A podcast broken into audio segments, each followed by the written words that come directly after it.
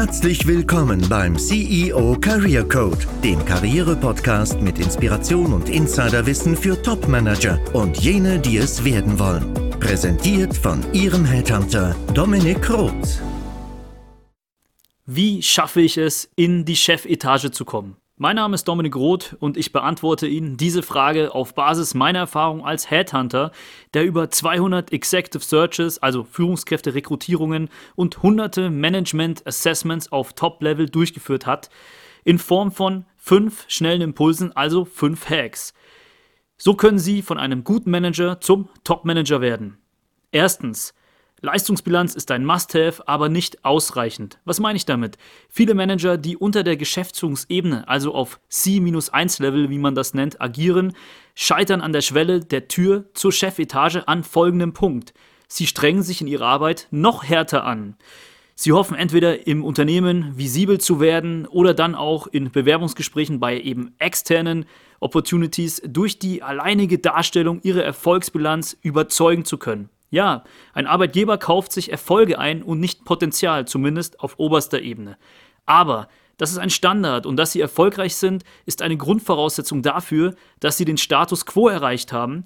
Ohne Erfolge wären sie auch gar nicht in der Situation, in dieser Top-Auswahl gelandet zu sein. Sie sollten Erfolge auch ausführen, aber sie müssen darüber hinaus vermitteln können, wie andere Menschen mit ihnen größer werden. Sie dürfen nicht nur von eigenen Errungenschaften erzählen, sondern sollten den Entscheidungsträgern auf oberster Ebene Erfolgssicherheit auch für sich selbst vermitteln. Und zwar nach dem Credo, durch die Entscheidung für mich als Counterpart in der Geschäftsführung mache ich auch dich erfolgreicher und natürlich das Unternehmen.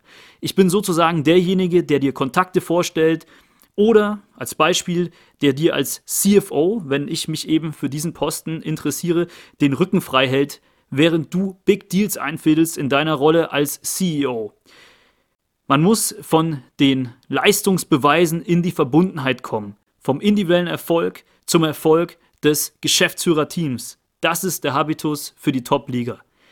Damit verbunden ist auch ein unerlässliches To-Do als zweiter Hack und zwar das sogenannte strategische Netzwerken. Es gibt drei Arten von Netzwerken: das private, das operative und das strategische. Das private bedarf keiner großen Ausführungen von mir, das umfasst Family und Friends. Interessant ist die Unterscheidung der anderen beiden.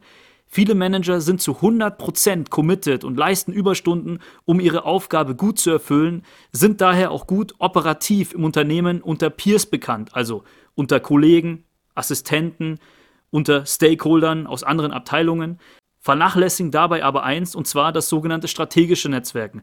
Die Definition lautet situationsunabhängiges Netzwerken zu Entscheidungsträgern, die mich in der Karriereentwicklung weiterbringen. Wichtig wäre die Frage zu stellen, welche Allianzen habe ich im Unternehmen? Kurzer Disclaimer vielleicht an der Stelle, mein Verhalten darf natürlich nicht in Politik ausufern, sondern ich muss mir und meinen Werten authentisch treu bleiben und das Wohl aller im Sinn haben. Ich selbst bin ein höchst unpolitischer Mensch, deswegen kann ich Ihnen da auch gar keine Tipps geben. Aber diese strategischen Kontakte können und sollten auch außerhalb meiner Organisation liegen. Welche Aufsichtsräte kenne ich? Welche Gesellschafter, Unternehmensinhaber? Ja, vielleicht auch welche Headhunter oder andere Multiplikatoren. Ich muss mir also auch eine gewisse Zeit auf monatlicher Basis einplanen, um ein strategisches Netzwerk aufzubauen und mich auch strikt daran halten. Um 17 Uhr ist es für mich Zeit für meinen Business Lounge, jeden zweiten Mittwoch zum Beispiel, zweimal im Monat, oder ich trete dem Club XY bei. Ich melde mich bei meinen Headhunter-Kontakten um auch etwas zu geben, wenn ich fest im Sattel bin, so dass ich nicht nur meinen Freund, den Personalberater, anrufe, wenn ich mich auf dem Schleudersitz befinde und seine Hilfe brauche. Der Hack lautet in Kurzform, ich vernetze mich unabhängig meiner gegenwärtigen Situation und nutze die Kontakte, aber situationsspezifisch. Das ist der Schlüssel. Zu dem dritten Impuls möchte ich Ihnen gerne eine Frage stellen. Viele Menschen verstehen sich ja als Teamplayer, aber ist ein CEO wirklich ein Teamplayer? Bis zu einem gewissen Grad ja, das hatten wir auch schon im ersten Hack behandelt. Er kennt auch den Wert eines Teams und verfügt über sehr gute soziale Fertigkeiten. In mehreren hundert Management Assessments habe ich aber eines gelernt, dass es ein Bedürfnis gibt, das in der Führungskarriere sehr hinderlich ist und das nennt sich Harmonie. Die Fähigkeit, Disharmonie auszuhalten, ist wesentlich für das Top-Management. Wenn man Turnarounds managt bzw. Unternehmen restrukturiert, ist es unabdingbar, unangenehme Gespräche zu führen. Sich in Konflikten zum Wohle der Firma durchzusetzen, nennt man Standing. Standing gibt es ja auch im Vertrieb, zum Beispiel gegenüber Kunden in der Form des Neinsagens. Es heißt nicht, dass sie sich grundsätzlich unbeliebt machen sollten, im Gegenteil, aber Unbeliebtheit temporär aushalten müssen. Wie sie ihre Likability erhöhen und zugleich Sicherheit sowie Kompetenz ausstrahlen, erfahren Sie in den Episoden auf diesem Channel 12 bis 18. Dort geht es um Social Hacks. Hören Sie unbedingt mal rein, wenn Sie diese Episoden noch nicht kennen. Also Standing zu kultivieren ist eine Voraussetzung für das Top-Management. Stellen Sie sich ehrlich die Frage, kann ich es mir vorstellen, mehrfach von mir aus Kündigungsgespräche zu führen? Kann ich Einsamkeit aushalten, wenn ich mich unbeliebt mache, beziehungsweise von meinen ehemaligen Kollegen auf Augenhöhe, von denen ich vielleicht dann der Vorgesetzte bin, auch ausgegrenzt werde und als Konsequenz zum Beispiel alleine beim Mittagessen sitze. Als viertes muss ich mich daran gewöhnen, dass es auf Top-Level sehr lange dauern kann, bis sich merkbare Erfolge einstellen. Anders als im Produktvertrieb, zum Beispiel indem man innerhalb der Probezeit feststellen kann, ob ein Vertriebler performant ist, muss ich als Vorstand einen Tanker lenken und kein Schnellboot. Ich manövriere das Schiff auf einer langen Strecke über den Ozean an Ungewissheit. Klingt poetisch, ist aber wahr. In unserer heutigen Zeit sind wir sehr schnellen Serotoninausstößen durch Social Media oder Gaming ausgesetzt und sind es vielleicht auch gewohnt. Aber im Business muss Ausdauer bewiesen werden können und Sie müssen auch Frustrationen über eine längere Zeit hinweg aushalten können. Vergessen Sie Quick Wins und arbeiten Sie an der Schlüsseleigenschaft Ausdauer. Als fünften und letzten Hack möchte ich Ihnen gerne Folgendes mitgeben. Sie sollten im Sinne der Firma agieren und Intrapreneur sein. Was meine ich damit? Ich muss mich ehrlich und authentisch im Sinne des Unternehmens verhalten. Es geht aber noch einen Schritt weiter. Ich muss meine Rolle übererfüllen, um zu einer höheren berufen zu werden. Ich muss mir selbst den Pfad ebnen, indem ich zum Beispiel Konzepte arbeite und strategisches Geschick beweise und so das Unternehmen davon profitieren lasse. Ja, richtig, und das zusätzlich zu meinen operativen Verpflichtungen im Rahmen meines Jobprofiles. Da muss ich natürlich auch sehr gut performen. Es gibt den Begriff des Intrapreneurs, also Unternehmer im Unternehmen, den ich da gerne verwende. Das bedingt, dass ich mich auch immer im Sinne der Firma verhalte und das auch, wenn es der Firma erstmal nicht gefallen mag.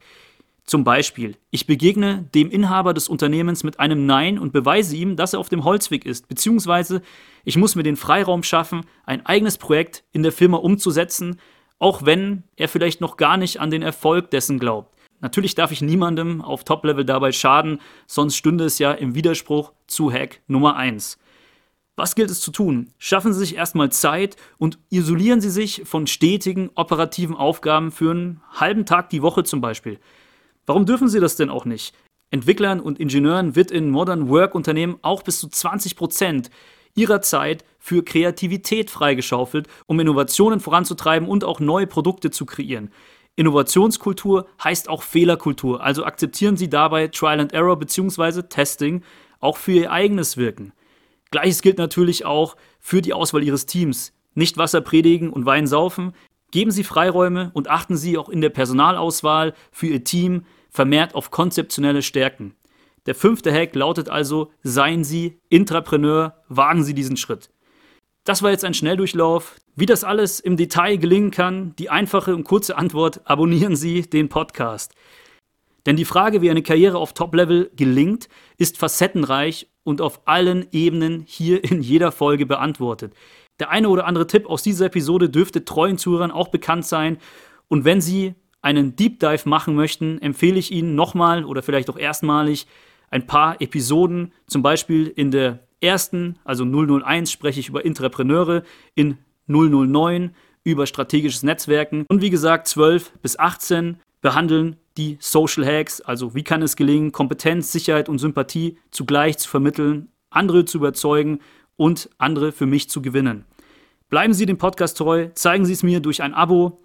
Wenn Sie gerade in der Neuorientierungsphase und auf Jobsuche sind und vielleicht dadurch auf den Podcast gestoßen sind, sehen Sie mal in die Show Notes unter Details zu dieser Folge und ich kann Ihnen ein kostenfreies Gespräch anbieten. Das betrifft auch jene, die gerne Aufsichtsrats- oder Beiratsmandate antreten wollen.